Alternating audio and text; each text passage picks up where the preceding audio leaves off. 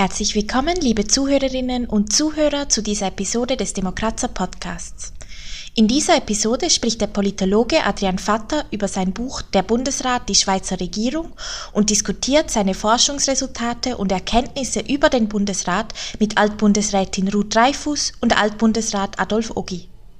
Moderiert wird das Gespräch von Ladina Triacca, sie ist ebenfalls Politologin und Journalistin bei Blick.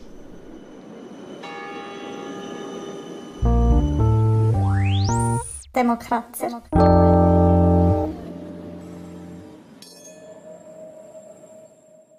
Bis anhin war das die große Bundesratsbibel, das Bundesratslexikon von Urs Altermatt.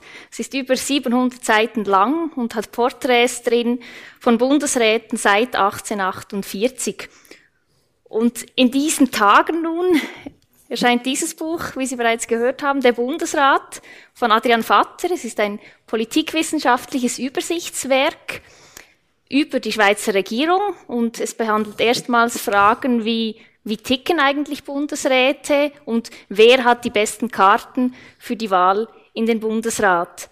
Herr Vatter, wollen Sie damit die Bibel von Altermatt vom Thron stoßen? Nein, auf keinen Fall. Das äh, Bundesratslexikon von Urs Altermatt ist ein einmaliges Nachschlagewerk, wenn man sich für die Biografien der einzelnen Bundesrätinnen und Bundesräte interessiert. Ähm, da hat es sehr viele Anekdoten, viele Geschichten. Äh, das hat es bei mir etwas weniger. Ich versuche mehr den Bundesrat als Institution zu erfassen. Erfüllt er seine Aufgaben und Funktionen, die man an eine Regierung stellt? Ich versuche aber auch auf die einzelnen Profile der Bundesrätinnen und Bundesräte einzugehen. Das heißt, die Sozialprofile, was für soziale Hintergründe haben die Bundesrätinnen und Bundesräte gehabt? Ähm, was für Persönlichkeitsprofile, was für Charaktermerkmale zeichnen sie aus und auch, wer ist oft in den Medien gekommen und wer vielleicht etwas weniger. Zusätzlich versuche ich dann auch am Schluss verschiedene Reformmodelle zu evaluieren und auch selbst ähm, Vorschläge in die Diskussion zu bringen.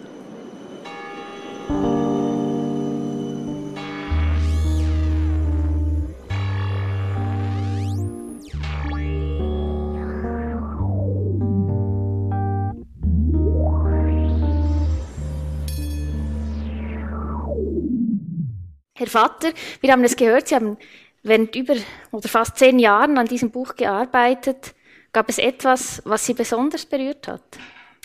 Ja, ich hatte ähm, die Möglichkeit, zahlreiche persönliche Gespräche mit ehemaligen Bundesrätinnen und Bundesräten zu führen und was mich ähm, persönlich ja, am stärksten auch betroffen hat, das waren die Gespräche mit Elisabeth Kopp.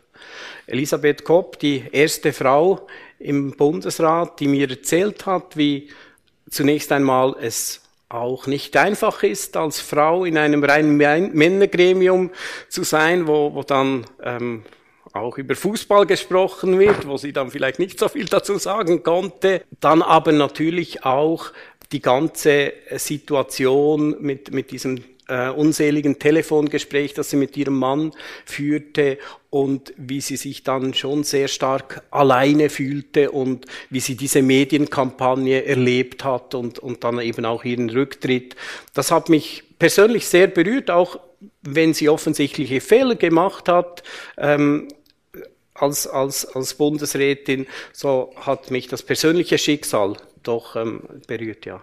Sie sind der erste Politologe, ich habe es bereits erwähnt, der die Persönlichkeitseigenschaften untersucht hat von Bundesrätinnen und Bundesräten. Was können Sie uns sagen? Welche Eigenschaften sind typisch?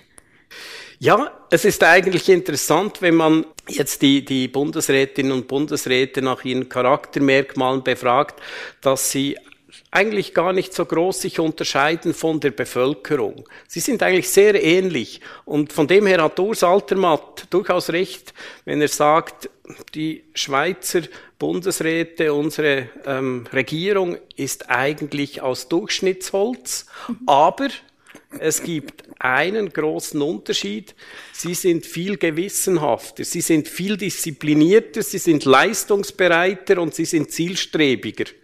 Das zeichnet die Bundesrätinnen und Bundesräte aus. Aber sie sind zum Beispiel nicht unverträglicher oder sie sind nicht viel extrovertierter als jetzt ähm, der Mann oder die Frau von der Straße. Ein Bundesrat Donald Trump. Wäre das in der Schweiz denkbar? Nein, ich denke nicht. Äh, wenn wir den Prozess der Wahl eines Bundesrates oder einer Bundesrätin anschauen, dann sehen wir, er wird ja zunächst einmal von seiner eigenen Partei nominiert und er wird dann vor allem vom Parlament gewählt. Und die meisten Bundesräte sind ehemalige Parlamentsmitglieder. Und wenn sie dort so unverträglich und so aggressiv und so narzisstisch auftreten wie Donald Trump, dann haben sie keine Chance, nominiert zu werden oder dann von ihren Parlamentskollegen gewählt zu werden. Ich denke, Leute wie Donald Trump, äh, solche Persönlichkeitstypen, die haben eine gewisse Chance bei Volkswahlen, weil sie bestimmte Bevölkerungsgruppen ansprechen, aber sie haben kaum eine Chance bei Parlamentswahlen. Sie haben ja basierend auf diesen Persönlichkeitseigenschaften sechs Bundesratstypen erarbeitet. Ich würde Ihnen gerne nun ähm, einige ehemalige Bundesratsmitglieder zeigen und Sie bitten, anhand von diesen Personen uns kurz zu sagen, welchen Typ diese zugehören. Okay. Als erster bereits äh, verstorbener ehemaliger Bündner Bundesrat und Preisüberwacher Leon Schlumpf. Was war das für ein Typ? Leon Schlumpf war eigentlich so ein typischer Verwaltertyp. Das heißt, er war sehr pragmatisch, er war ähm, sehr auch äh, an der Sache orientiert. Er war ein sehr kompetenter Departementschef, ähm, hat sich für seine Bahn 2000 Vorlage stark eingesetzt. Er war aber jetzt nicht derjenige, der große Staatsvision gehabt hat oder der auch extrem gute Reden gehalten hat, sondern er war eben der Verwalter, ähm, der gute Manager, würde ich sagen. Und wie weit fiel der Apfel vom Stamm? War seine Tochter Evelyn Wittenschlumpf auch eine gute Managerin?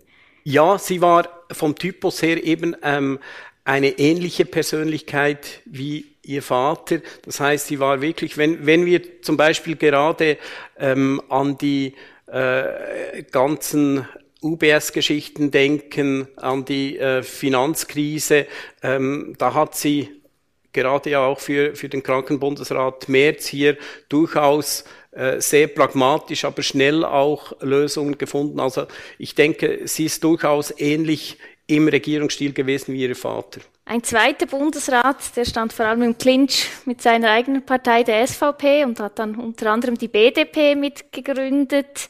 Altbundesrat Samuel Schmid. Ja, wenn man Samuel Schmid anschaut, dann könnte man vielleicht meinen, er wäre auch so ein typischer Verwalter. Er hatte sicher auch Züge davon, aber er war für mich auch ein Konkordanzpolitiker, nicht zuletzt, weil er sehr stark an der eigenen Person erlebt hat, was es heißt, wenn man eben nicht mehr von der eigenen Partei getragen wird, oder dieser, dieser Ausdruck des halben Bundesrates. Und er hat sich, wenn man mit ihm ähm, spricht, sich sehr stark mit staatspolitischen Fragen und insbesondere auch der Funktionsweise unseres Konkordanzsystems auseinandergesetzt. Und auch vom Typus her war er eher der konsensorientiert. Also für mich der Konkordanzpolitiker. Mhm. Jetzt Ihre Typologie, die gilt ja nicht nur für heute, sondern bis 1848 zurück. Deshalb hier ein Bundesrat, der zwischen 1930 und 1940 geamtet hat, der erste Bauernbundesrat, Rudolf Rudi Minger. Wie würden Sie ihn charakterisieren? Äh, Rudi Minger, der Minger Ruedu, der war extrem populär, insbesondere in seinem Präsidialjahr äh, 1935. Und es gab ja dann auch viele Anekdoten und Witze von ihm. Und er war eben eine Identifikationsfigur. Er war eben der erste Bauer im Bundesrat und mit dem konnte sich gerade die ländliche Bevölkerung stark identifizieren. Er war also sehr populär. Jetzt habe ich die erste Frau im Angebot, die ehemalige SP-Außenministerin Micheline Galmire. Wie würden Sie sie beschreiben oder in welche Kategorie fällt sie? Sie fällt für mich in die Kategorie der Regentinnen und Regenten. Sie ist eine sehr dominante Persönlichkeit, eine, die eine klare Position einnimmt. Sie ist sehr auch machtbewusst, sie ist auch jemand, der gerne ähm, kontrolliert, was in ihrem Umfeld geschieht. Sie hat auch Freude, Entscheidungen zu treffen. Ähm, sie geht den Konflikten auch nicht aus dem Weg. Also die, die Auseinandersetzung, die politische Auseinandersetzung, die kann sie auch genießen. Für mich äh, ist sie eine typische Vertreterin ähm, der Regentinnen und Regenten, der machtbewussten Politiker. Das ist eine kurze Zwischenfrage. Sie haben diese Typologien gemacht. Sie stecken die Bundesräte ja gewissermaßen auch in eine Schublade. Machen Sie Boulevard? Nein, ich versuche wirklich nicht Boulevard zu machen, sondern ich versuche ähm, so ein bisschen ein, ein Puzzle aufzulösen. Äh, und aus politikwissenschaftlicher Sicht interessiert mich, ob es tatsächlich eine gewisse Übereinstimmung gibt in der Funktionsweise der Persönlichkeiten und des Systems. Das heißt, unser System verlangt eigentlich Konkordanzpolitikerinnen und Konkordanzpolitiker, damit eine kollegiale Regierung funktionieren kann. Und die Frage ist, funktioniert es dann nicht, wenn wir diese Leute nicht mehr in der Regierung haben? Das ist das, was mich quasi übergeordnet interessiert. Mhm. Vielleicht um das Ganze abzuschließen der Vollständigkeit halber hier äh, noch zwei Vertreter der ehemalige SP-Bundesrat Moritz Leuenberger und ehemaliger freisinniger Wirtschaftsminister Johann Schneider-Ammann, der sich immer wieder zu Wort meldet in jüngster Zeit. Vielleicht können Sie da noch was dazu sagen.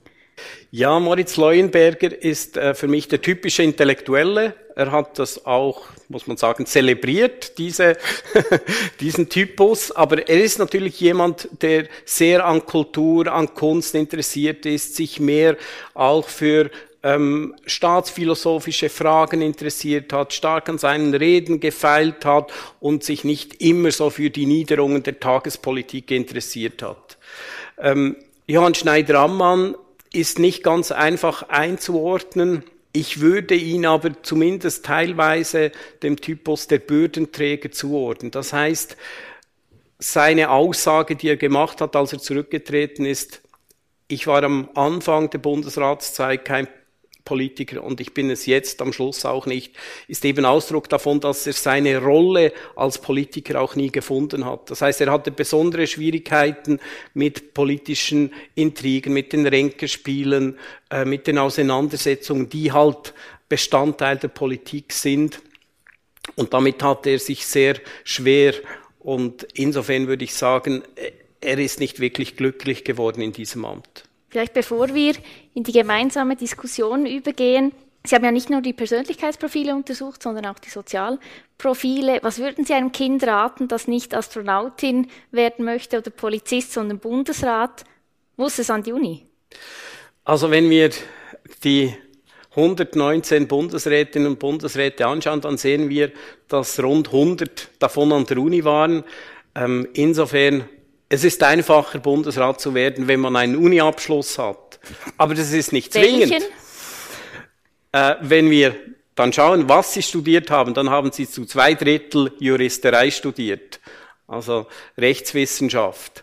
Allerdings, und es gab Zeiten zwischen 1913 und 19, da waren alle Bundesräte nur Juristen. Das ist heute glücklicherweise nicht mehr so. Wir sehen auch, dass sich das ein bisschen geöffnet hat. Das heißt, wir haben auch viel mehr heute Ökonomen, Politologen in der Regierung. Also dieses Monopol der Juristen wurde aufgebrochen. Heute ist es ja sogar so, dass die Akademiker in der Minderheit sind. Nur äh, Alain Berse, Viola Amherd und Ignazio Gassis haben einen Uni-Abschluss. Findet hier gerade ein Wandel statt? Ich bin mir nicht sicher. Ich finde es ein interessantes Phänomen. Das zeigt eigentlich, das ist ja ein bisschen gegen den Trend, dass man sagt, wir haben eine Akademisierung der Bildung, es, es braucht eine möglichst gute universitäre Bildung, damit man Karriere machen kann. Das ist eigentlich der schöne Gegenbeweis und vielleicht auch Ausdruck des Erfolgsmodells unseres dualen Bildungssystems, dass man eben auch mit einer Lehre am Schluss Bundesrat werden kann, das finden Sie sonst nirgends im Ausland. Also das ist auch eine Qualität schlussendlich unseres politischen Systems.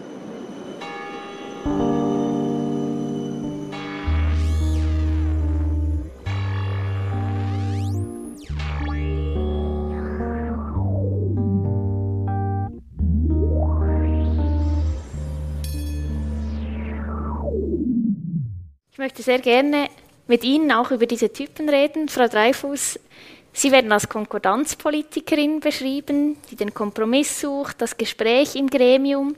Trotzdem haben Sie während Ihrer Amtszeit immer auch wieder für Aufsehen gesorgt.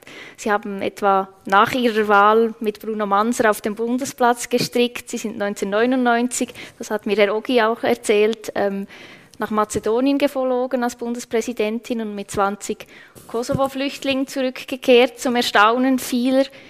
Sehen Sie sich selber als Konkordanzpolitikerin oder eher, sagen wir, als Regentin wie beispielsweise Micheline Calmire? Nein, ich, äh, ich weiß, dass ich viel zur Konkordanz bei, beigetragen habe und äh, für mich, mich ist sie sehr wichtig.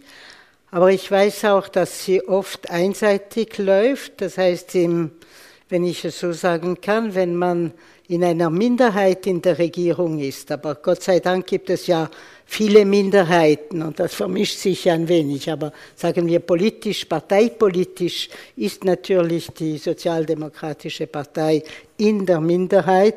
Dann passiert es oft natürlich, dass die Konkordanz vielleicht nicht genauso gelebt wird von der Gegenseite wenn ich, äh, wenn ich Gegenseite äh, sagen darf. Es hat viele Leaks, Leaks gegeben in meiner Zeit im Bundesrat. Das heißt, viele Dokumente, die im Grunde genommen nicht hätten äh, in die Öffentlichkeit kommen sollen, kamen dadurch durch meine Kollegen anderer Partei auch in die Öffentlichkeit. Und ich würde sagen, die Medien haben natürlich gewisse Sachen hochgespielt, die sie als Konkordanzbruch betrachtet haben, ohne dass es wirklich Konkordanzbruch waren. Ich möchte nur das Beispiel Skopje zum Beispiel, äh, zu, äh, nehmen. Skopje, äh, wir haben lang diskutiert, was können wir machen für die Kosovaren, die an der Grenze von äh, Mazedonien, da in diesen furchtbaren Elend da, hinter Stacheldraht warten müssten. Sie, sie hatten da ihr Heim äh, fliehen müssen und konnten nicht in Mazedonien fliehen. Am Tag, wo die Grenze endlich geöffnet wurde, habe ich dem Bundesrat gesagt, jetzt ist die Zeit, wo wir Leute auch annehmen können, wo wir die Flüchtlinge auch an Ort helfen können. Wir schicken morgen ein Flugzeug mit humanitärer Hilfe und ich habe mit Herrn Koller, damaliger Justizminister, gesagt, weißt du, äh, Arnold, nach diesem Beschluss, doppelten Beschluss, ich gehe nach Mazedonien und ich komme zurück mit Flüchtlingen. Ich will doch nicht ein Flugzeug, das voll war mit Hilfsgütern äh, auf dem Flug nach Skopje, leer wieder in die Schweiz zu bringen. Das wäre doch zu schade.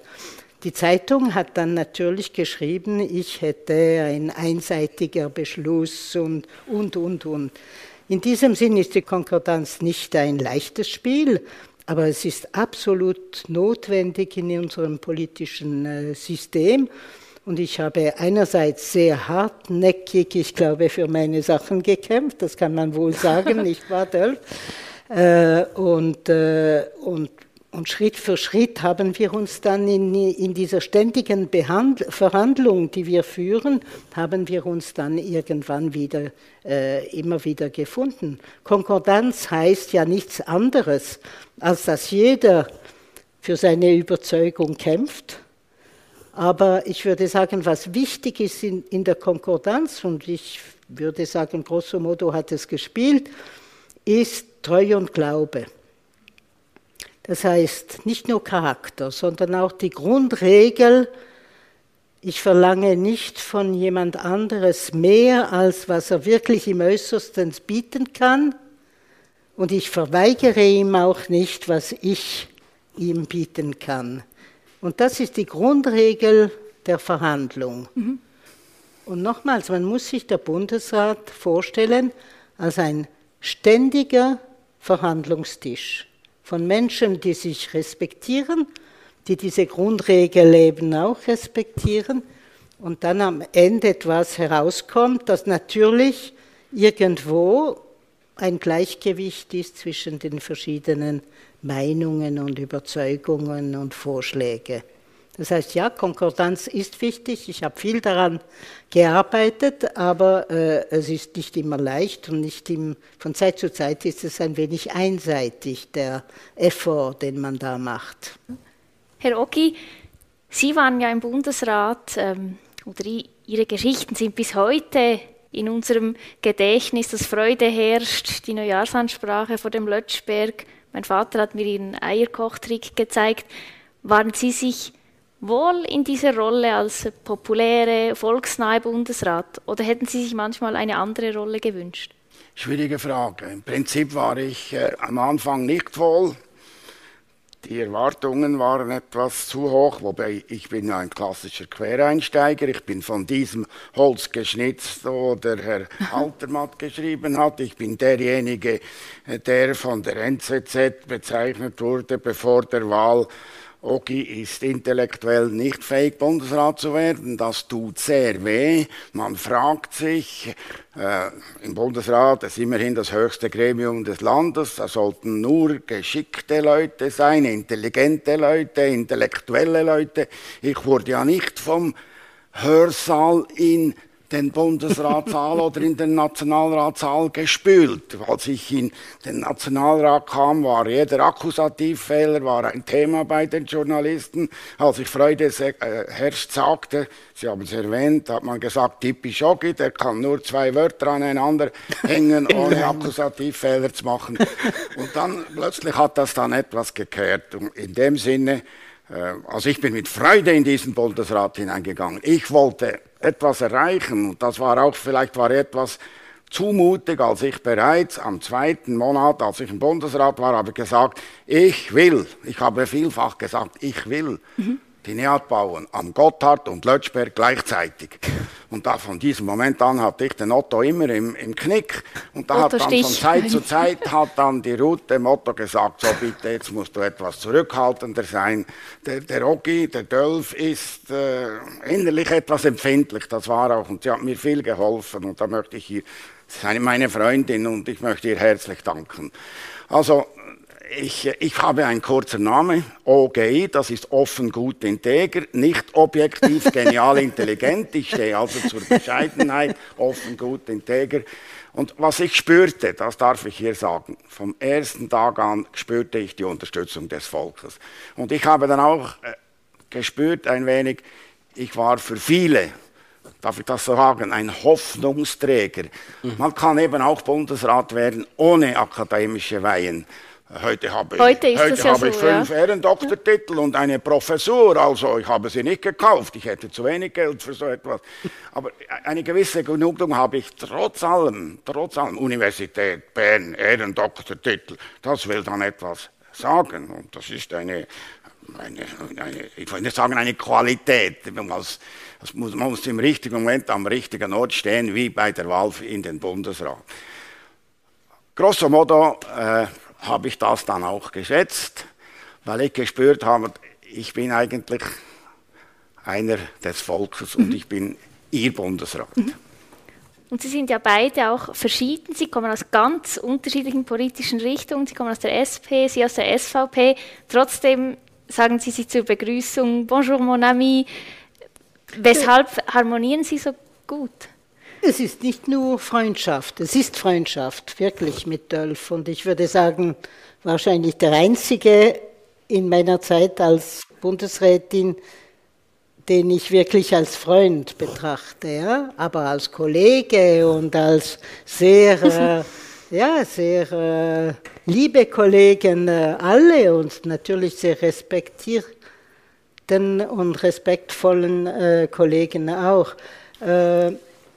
Aber das geht viel, das geht weiter. Ich meine, Dölf ist auch absolut konkordanztreu. Ich meine, vielleicht noch einen Schritt weiter, wenn du mir das erlaubst, Dölf. Du bist, du brauchst Harmonie. Du bist ein Mensch der Harmonie. Das bin ich nicht. Wegen dem hast du von Zeit zu Zeit gelitten im Bundesrat, weil die Harmonie nicht immer da war. Ich ich hatte das von Anfang, ich wusste von Anfang an, dass ich nicht in ein harmonisches äh, Gremium komme, dass ich nicht in einem in einer Gruppe von selbstdenkenden Menschen unbedingt komme.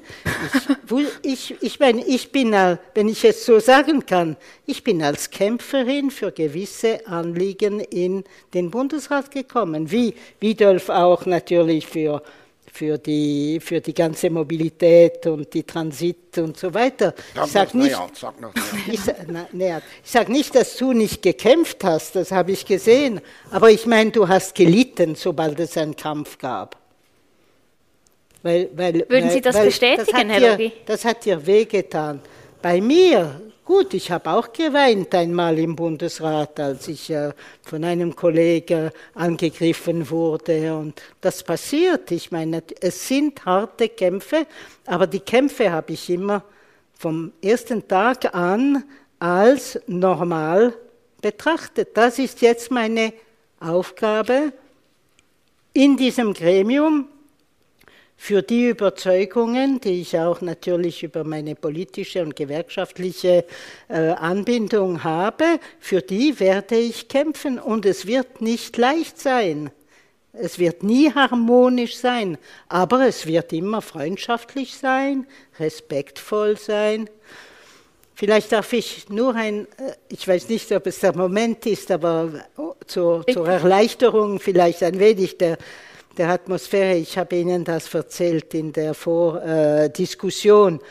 Wir hatten einmal einen Staatsbesuch aus Italien und der große Empfang im Rathaus von Bern.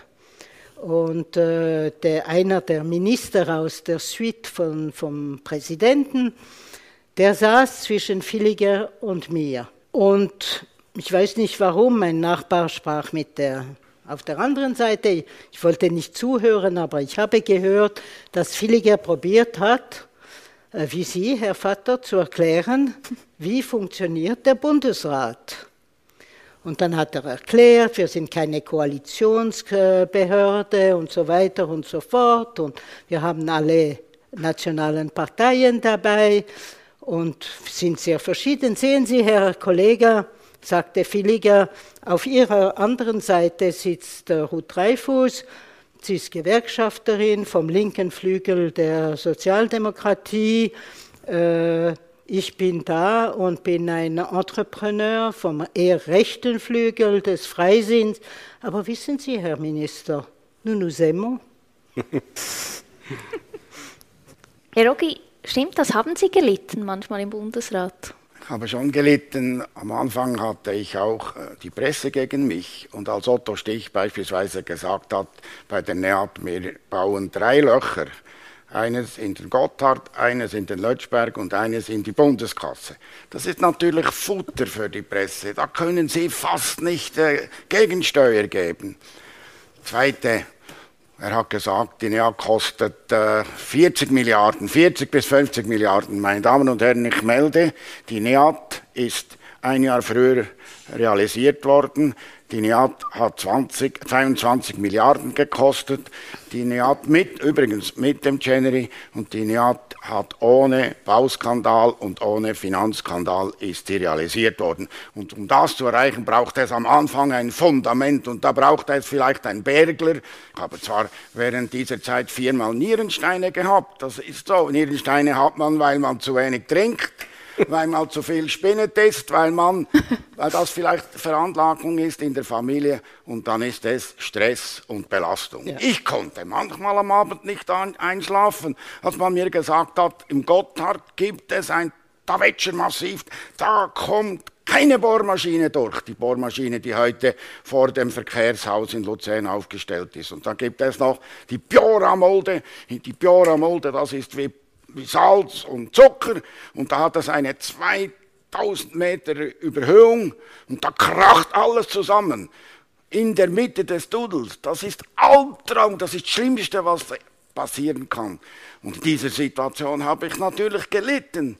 Und so Ruth Dreifuß, sie war die Erste, der ich erklärt habe, ich trete zurück. Als sie gewählt wurde im Bundesrat, als ich sie gewählt wurde, die Ruth kam nicht aus dem Nationalrat, nicht aus dem Ständerat. Genau, das habe ich, sie, ich war Bundespräsident, habe ich sie eingeladen, habe gesagt, wir gehen ins Restaurant Löwen nach Großhorstetten, habe sie abgeholt, bin ins Restaurant Löwen in, in Großhorstetten und habe ihr das Mekano des Bundesrates erklärt. Ich habe ihr sogar ein Schirmbild von jedem Kollegen, zukünftigen Kollegen erklärt. Bis um Mitternacht. Dann bin ich mit ihr nach Hause gefahren im Kirchenfeld, Mottastraße, habe sie zur Türe gebracht, nicht weiter.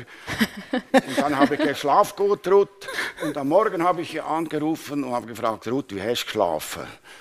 Und dann hat sie mir gesagt, eigentlich nicht gut. Und habe ich gesagt, ich auch nicht. Aber ich, wir zusammen machen es. Und das hat eine Verbindung gegeben. Ja. Ich war manchmal böse auf die Ruth und sie auf mich, aber am Schluss haben wir uns gefunden es hat irgendwie zwischen dir und mir über die Partei eine Menschlichkeit gegeben, die halt in diesem Bundesrat auch ganz, ganz, ganz wichtig ist. Und hat die dann auch politisch gewirkt? Also haben Sie dann auch inhaltlich Aber wir hatten auch gemeinsame Ideen und wir haben auch als beispielsweise, ich war im EMD, habe ich meinen Leuten gesagt, diese Tragödie, diese Verwundeten, die da aus dem Kosovo rauskommen. Wir haben Super Pumas. Wir können doch helfen, wenn, die müssen so rasch wie möglich in Tirana ins Spital. Und terrestrisch, der terrestrische Transport, das ist wie über den Jura, da geht sieben Stunden. Und mit unserem Super Puma kann man die in 30, 35 Minuten von der Grenze nach Tirana ins Spital bringen. Und da weiß ich noch, habe ich an, an einem Morgen nach, nach, nach Osten habe ich eine Telefonkonferenz. Ich war in Zermatt am Skifahren, war ich am Telefon, habe eine Pyjama-Konferenz gemacht und alle waren dagegen. Die Ruth von Anfang an dafür. Und am Schluss habe ich eine Zusammenfassung ge gemacht, habe gesagt, ich war der Bundespräsident, ich konnte entscheiden, ich gehe davon aus, dass alle einverstanden sind. Ich wünsche euch noch schöne Ostern. Der erste Super Puma ist bereits im, in Brindisi und in fünf Minuten fliegt er über die Adria nach, nach, äh, nach, äh, nach Albanien. Da, da, waren wir natürlich. Herz hatten wir beide vielleicht das Gleiche. Man, man muss sich einfach vorstellen, dass. Äh dass es nicht eine Partei, nur parteipolitischen Grenzen gibt im, im Bundesrat. Es gibt so viele. Ich meine, wir sind sieben, äh, wir haben jede, äh, jeder von uns oder jede von uns hat natürlich äh, verschiedene Merkmale. Ich meine jetzt nicht charakterlich, aber ich meine, wenn man Welsch ist äh, und nicht Deutschschweizer, wenn man, äh, ich meine, es gibt immer wieder ganz verschiedene Verbindungen, die möglich sind. In diesem Sinn ist es nicht ein Pötzl mit festen, mit festen Elementen, ja? weil jedes Mal kann man irgendwo anders andocken, weil natürlich, es ist klar, wenn, wenn man nur nach Parteigrenzen den zusammen, die, diesen Gruppe zusammenhalten würde, würde es nicht gehen. Ne? Ich meine, dann würde es auseinanderkrachen. Aber wie immer, wir, wie immer auch in der Schweiz, im, in der Schweizer Geografie, ist alles so feinmaschig verbunden, nicht wahr? Es gibt äh, Religionsgrenzen, es gibt oder Grenzen, Merkmale, es gibt wirtschaftliche Merkmale, politische Merkmale, äh, eben religiöse Merkmale und alles das macht, ich würde sagen, von jedem im Bundesrat eine ganz einzigartige Mischung, die sich dann mit den anderen noch mischt, um, um, um, um einen Kompromiss herauszufinden. Zu, zu.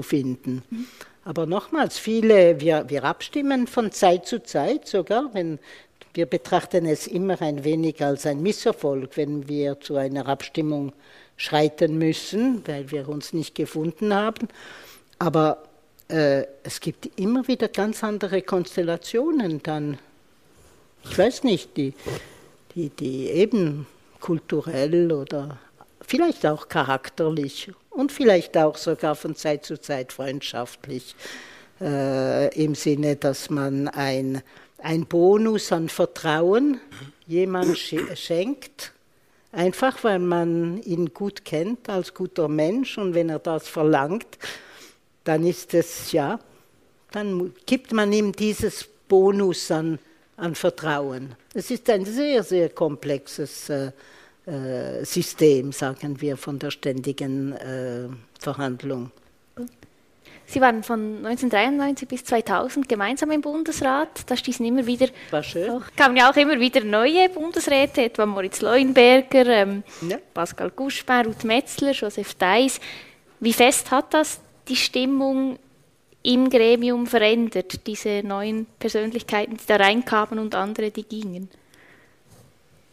Ja, es gibt eine kle- kleine Anpassungszeit, äh, bis man sich gefunden hat, aber sonst, äh, sonst ist es ganz normal. Äh, wir sind eben ein, ein siebenköpfiges Geschöpf und das ist nicht wie bei der Geschichte, wo man, wenn man, ja, vielleicht, wenn man einen Kopf abschneidet, wächst er wieder und das Geschöpf geht weiter. Ja, Aber wir sind keine Hydra, wir sind. Es gibt schon, äh, alle kommen eigentlich hinein in den Bundesrat wie ein Lämpchen. also, das muss ich schon sagen. Also, ich habe keine Namen, aber du weißt, wer ich meine. Und dann, dann, dann äh, müssen sie sich integrieren. Sie kommen, sie müssen sich auch integrieren, sie müssen sich an die Regeln halten, an die Gepflogenheiten halten. Das ist, das ist schon wichtig. Sie kommen auch hinein mit einem gewissen Respekt. Wenn sie diesen Respekt nicht haben, dann fehlt irgendetwas. Und äh, in dieser Respektzeit halten sie sich auch zurück mit Kritik. Aber man sieht das auch, man kann das messen an den Mitberichten.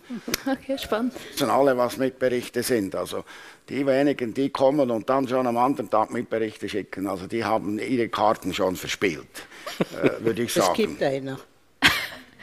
Wer? Und, und dann, dann ist er interessant, ich, Der, der Meister in Mitberichten war Herr äh, Blocher.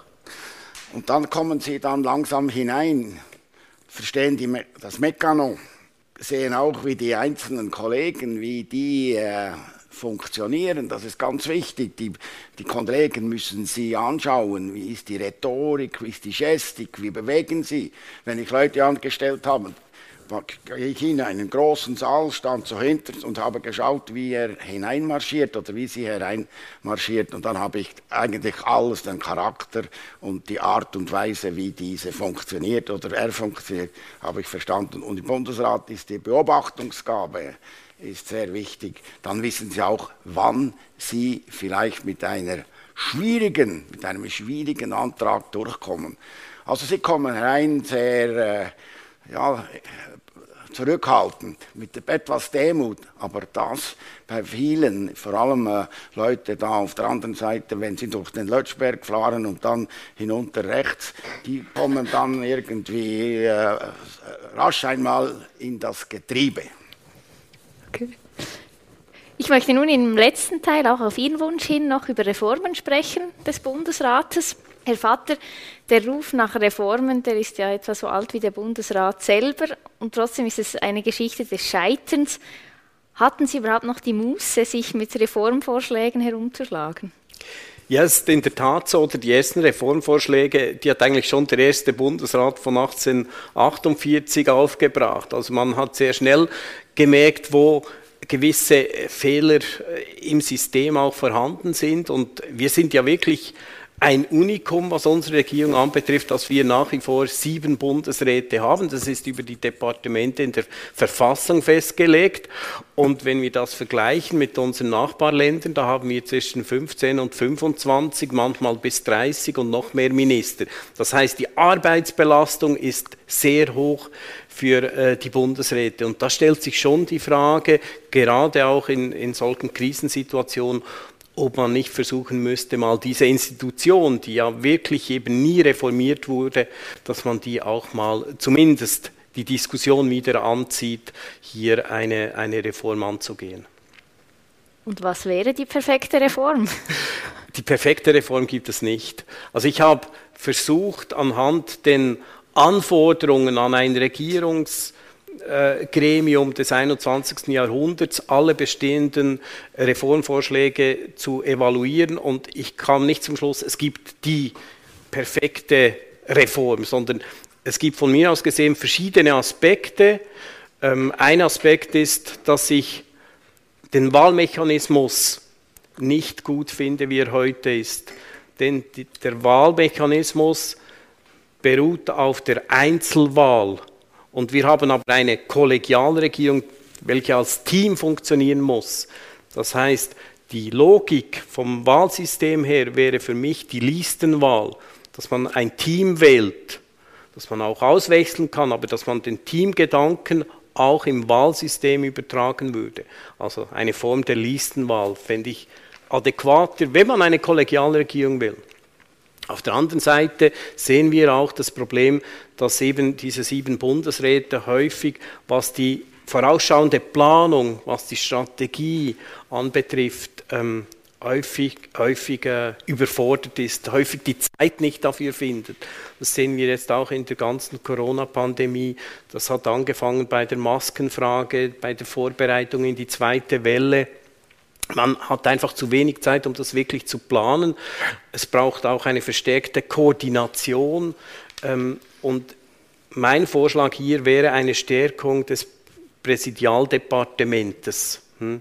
eine Stärkung des, des Bundespräsidiums, damit man hier verstärkt auch dieser Departementalisierung entgegenwirken kann, dass jeder nur quasi für seinen eigenen Garten schaut. Also, Entschuldigung, Bundespräsidentin Simonetta Sommaruga hätte dann ihr eigenes. Wie wir das beispielsweise in den großen Städten und in einzelnen Kantonen auch kennen, auch wenn man beispielsweise in Genf jetzt nicht die besten Erfahrungen gemacht hat, da würde ich auch sagen, hängt es vielleicht mit einzelnen Personen und auch mit Frage der Kompetenzen zusammen. Äh, man müsste auf jeden Fall mal auch diese Erfahrungen auf subnationaler Ebene systematischer auswerten, als man das bisher gemacht hat. In den großen Städten läuft das eigentlich nicht so schlecht.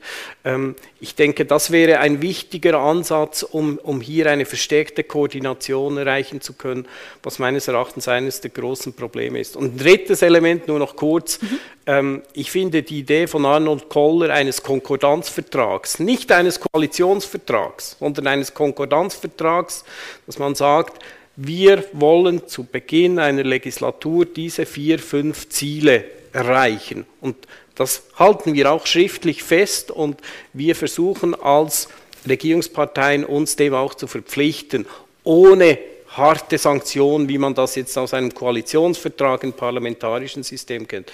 Das wäre für mich ein drittes Element. Mhm, vielen Dank. Frau Dreifuß, Sie haben vorhin schon kritisch geschaut beim Präsidialdepartement. Sind Sie nicht so überzeugt? Ich glaube, die Diagnose, die gestellt wurde durch Professor Vatter, ist, ist interessant und weitgehend äh, wirklich stichhaltig. Äh, über die Arbeitslast, über, über vieles. Ich meine, ja, da, über die Diagnose kann man weitgehend wirklich äh, einverstanden sein. Über die Lösungen bin ich es nicht. Äh, nehmen wir die drei Punkte Erstens das Wahlmodus. Ich bin einverstanden, dass es nicht optimal ist. Ich erinnere mich an Fälle, wo einfach, weil die Wahl nacheinander stattfindet, plötzlich so Racheaktionen stattgefunden haben. Es gab einen Fall, wo alle drei Kandidaten vorgeschlagen von der Parteien, alle drei äh, nicht gewählt wurden und dann, äh, ich würde sagen, äh, Zuf nicht Zufall, äh, wie sagt man, die, diese, die Candidat Surprise plötzlich da, da waren, so eine Überraschung, Überraschungskandidaten. Überraschungskandidaten dann gewählt wurden. Äh, und es war ganz klar eine eine Kette von Rachenaktionen, weil der erste nicht gewählt wurde, wurde der zweite nicht gewählt und der dritte nicht gewählt. In diesem Sinn wäre zum Beispiel die Möglichkeit, dass äh, äh, die Parlamentarier effektiv selber, jeder Parlamentarier eine Liste mit sieben freien Plätzen äh, bekäme und dann auf einem Schlag seine Liste ausfüllt. Das wäre eine eine Lösung, sagen wir, zu dieser Kettenreaktion. Äh, aber ein, ein Team vorschlagen ist ein, ein System, das den Parteien ein solches Übergewicht dann gibt, äh, dann wäre einfach die, die Partei, die diese Liste die Parteien, die diese Liste äh, einfach in langen äh, Verhandlungen und das wäre dann eben ein Zwang auch zum äh, Koalitionvertrag ja. oder zum äh, Konkordanzvertrag. Und ein drittes Ding wäre, dann dann das Parlament wahrscheinlich nur Leute aus dem Parlament wählen würde. Das heißt Leute, die schon bekannt sind und so weiter. In diesem Sinn finde ich die, die, den Vorschlag, der eben auch mit andere Wirkungen auf die Macht der Partei, die Macht des Parlaments, dem, dem Bundesrat gegenüber. Ich meine, das Machtverhältnis würde sehr stark äh, verändert. Aber ist es heute nicht schon faktisch so? Ist es heute nicht so, dass die Parteien nominieren und dann die nominierten Kandidaten, seit wir ähm, diese Geschichte gehabt haben mit Evelyn Wittmer-Schlumpf, dass nur noch nominierte Kandidaturen von Seiten der Parteien gewählt werden und das Parlament sich ja nicht mehr das Recht rausnimmt, auch wirklich andere Kandidaturen zu wählen. Also das heißt, das Recht ist, das, ja, aber das war Fall. eben vor, vor dieser Zeit. Das war vor dieser Zeit. Und, und seither sehen wir ja, dass faktisch eben die Parteien, sie machen jetzt eine Auswahl, ein, zwei, drei Kandidaturen, aber das Parlament ähm, traut sich ja nicht mehr über diese Parteienkandidaturen oder Fraktionskandidaturen hinauszugehen. Ich glaube, das ist rein konjunkturell, weil sie Angst haben von den Präzedenzfällen, mhm. die es gegeben hat. Die Krise rund Lilian Uchtenhagen, die Krise rund äh, Christian Brunner und meine Wahl, die Krise nach der nicht äh, weiter, weitere Wahl von Blocher. Das sind doch in einem ziemlich engen Zeitperiode drei Sachen, wo wirklich als Krise betrachtet wurden. Ne? Und jetzt ist noch ein wenig diese Angst. Aber ich muss sagen, eben als Vertreterin von einer Partei, die doch in der Minderheit ist, es würde mich nicht erstaunen, wenn ein nächstes Mal wieder so ein Theater anfangen würde. Mhm. Und nochmals, äh, äh, nein, ich glaube, ich glaube, es ist beweglicher, als Sie es denken. Es ist nicht die, die, die Legende des, äh, wie nennt man das, in einem sehr mm, kritischen Wort, Wortwahl, die äh, la, La Nuit des Longs Couteaux im Bellevue ist, ja, ist, gar, ja, ist gar nicht äh, so, wie, wie sie dargestellt wird. Nein, ich, äh, ich halte nichts von einer äh, geblockten, geblockten Siebener Liste, aber Reformen bei der Wahl wären durchaus äh, möglich sonst. Herr Rocki, Sie haben Ihre Unterlagen schon hervorgenommen. Sie sind ja ein großer Verfechter, dass man den Bundesrat vergrößern würde, von sieben ja. auf neun. Ja. Weshalb sind Sie so überzeugt, ja. dass das besser wäre? Ich habe da mein Referat vor der Stadtpolitischen Kommission 16. April 1993, als ich Bundespräsident, da habe ich mitgenommen. Vielleicht hätte ich das in der, äh, im Bundeshaus hinterlegen sollen, aber es ist ja protokolliert. Da habe ich schon plädiert. Warum? Und heute hat sich das noch akzentuiert. Meine Damen und Herren, wir leben in einer schwierigen Zeit. Wir haben Corona, wir haben Krise, wir haben sieben Bundesräte. Was wir von diesen verlangen, ist unmenschlich unmenschlich. Ich muss das sagen, sieben Bundesräte können nicht viel, gleich viel leisten wie elf, dreizehn oder fünfzehn. Und wir sind nicht gescheiter als die Ausländer. Diejenigen, die sich nur mit Energie beschäftigen, das sind Fachleute geworden. Diejenigen, die sich nur Wirtschaft, mit Wirtschaft äh, beschäftigen, das sind Fachleute. Und wir kommen da mit einem Schauen Sie einmal das an, wie groß das das ist. Das ist nicht mehr führbar. Ich, ich muss das ganz klar sagen. Und deshalb müssten wir nach der Corona-Zeit, müssten wir einmal die Situation aufarbeiten. Schauen, was war gut, was war weniger gut. Die Kraft und der Wille haben das zu tun. Und dann braucht es dringend eine Reform. Wir haben keine Zeit mehr, oder die Bundesräte haben heute keine Zeit mehr, langfristig zu denken, Visionen zu entwickeln, Strategien zu entwickeln. Sie sind im Tagesgeschäft, sind sie heute total involviert. Und jetzt noch etwas, die Verwaltung wird immer stärker, nicht gegen die Verwaltung, aber in dieser Corona-Zeit haben Sie festgestellt, die Verwaltung, die guten Leute, die machen jeden Nachmittag eine Pressekonferenz. Die steuern praktisch den Bundesrat.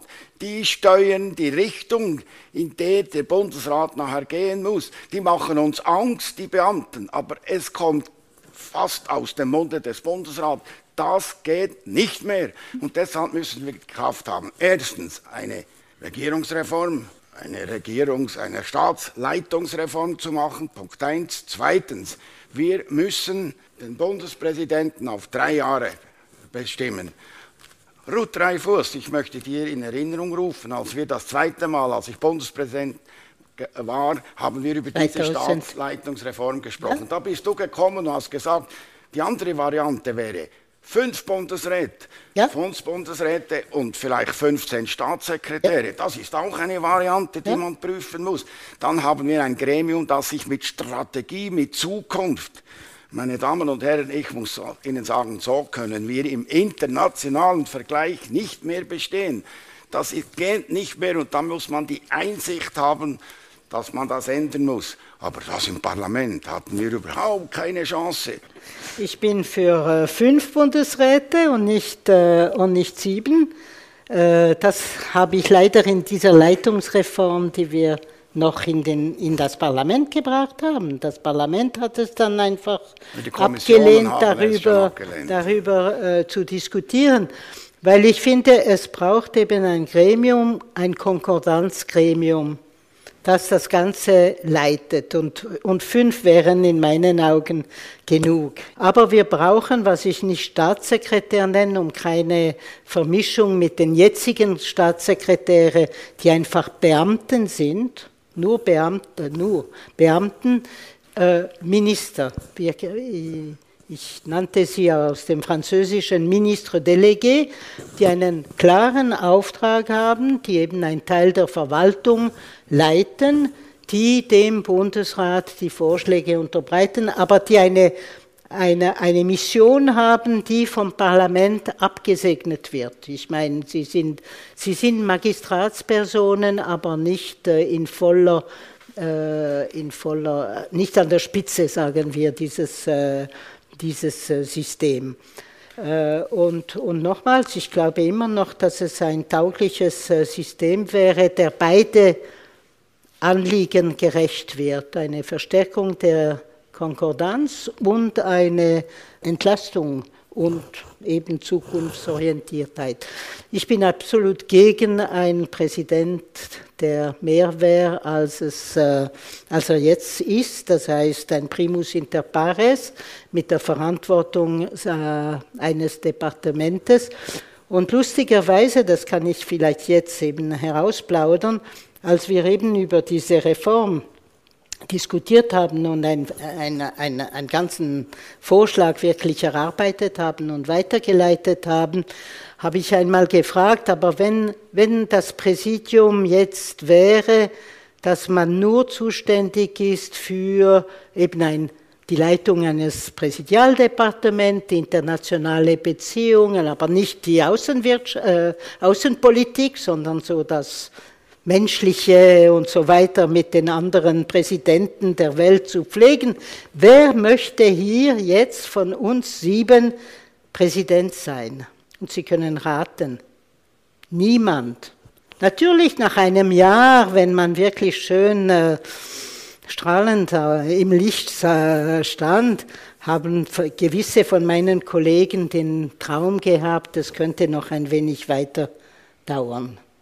Ich muss sagen, ich war überglücklich, ein Jahr Präsidentin zu sein. Das hat mir erlaubt, gewissen Zeichen zu setzen, eben Flüchtlinge mhm. aus, aus Kosovo, um nur ein Beispiel zu nennen, oder mit dem Fernsehen die, die, die Sexarbeiterinnen in, in Genf zu, zu besuchen und solche Sachen, Akzente setzen. Jeder Bundespräsident macht das. Er kann seine Persönlichkeit besser sagen wir, in, während diesem Jahr war ich natürlich auch überglücklich, EDI-Vorsteherin zu bleiben.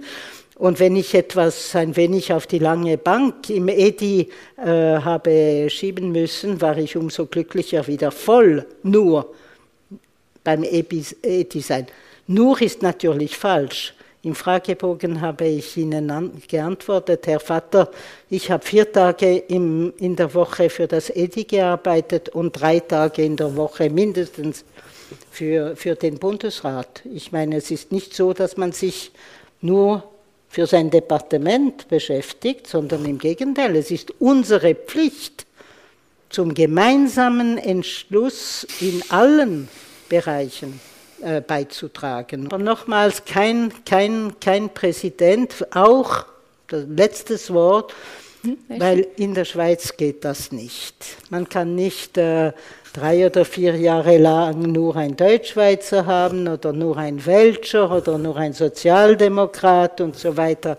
Ich glaube, das wäre unser System fremd. Ich glaube, die, wenn wir in die Zukunft blicken, Sie schreiben in Ihrem Buch, ich habe die Chance gehabt, das Vorwort oder das Nachwort oder weiß, schreiben Sie, die Zukunft wird bestimmt sein durch Polarisierung, sie wird bestimmt sein durch Internationalisierung, sie wird bestimmt sein durch Medialisierung. Habe ich das richtig gelesen? Mhm. Gut.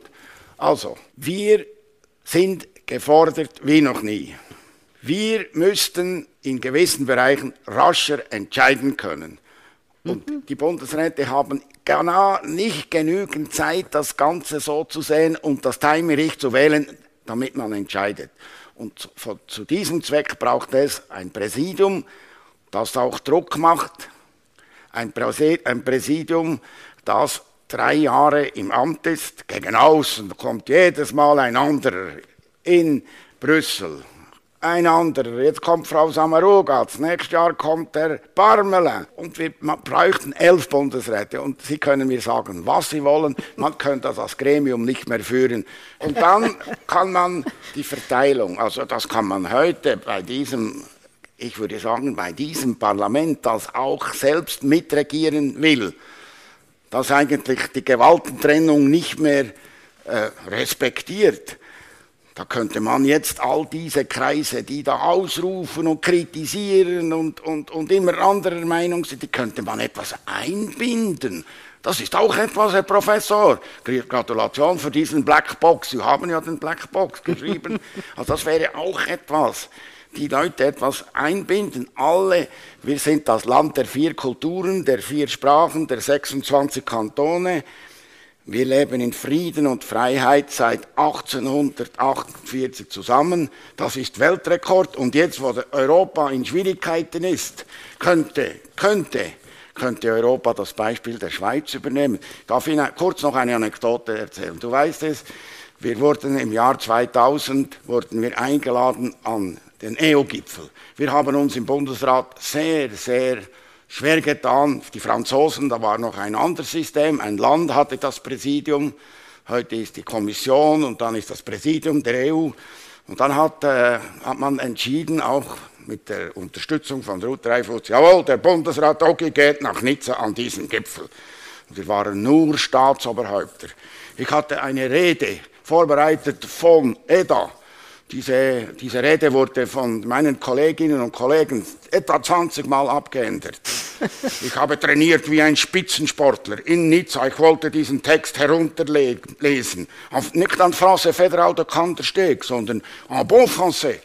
Und als mir der Chirac das, das Wort geht, sagte der Prodi, damals Kommissionspräsident, der Prodi, Kommissionspräsident, alle Suisse, ils veulent toujours des avantages des exceptions. ich bin gerade verrückt worden, habe den Text auf die Seite gelegt, en français fédéral de Kantersteg, sans papier, j'ai expliqué l'histoire suisse. Depuis 1848, les quatre cultures, les quatre langues, les 25 cantons. Mais j'ai aussi expliqué Föderalismus, die direkte Demokratie, die haben alle zugehört. Da ist keiner rausgegangen auf die Toilette. Da war kein Va-et-vient. Und am Schluss hat einer gesagt, et maintenant nous savons ce que nous devons faire. Nous devons adhérer à la Suisse. Ich habe die Quittung gehabt, dass sie mit Franze Federal der Kandersteg verstanden haben. Und der Wichtigste gesagt, liebe Kolleginnen und Kollegen, die Schweiz hat 1848 das gemacht, was wir heute mühsam in Europa zu erreichen versuchen. Die Schweiz ist ein Beispiel. Und Europa könnte jetzt, was sie so Schwierigkeiten haben, in Europa, große Schwierigkeiten, könnte das Beispiel Schweiz beachten und vielleicht das Beispiel Schweiz, ich bin nicht ein Blöffer, aber das Beispiel Schweiz übernehmen.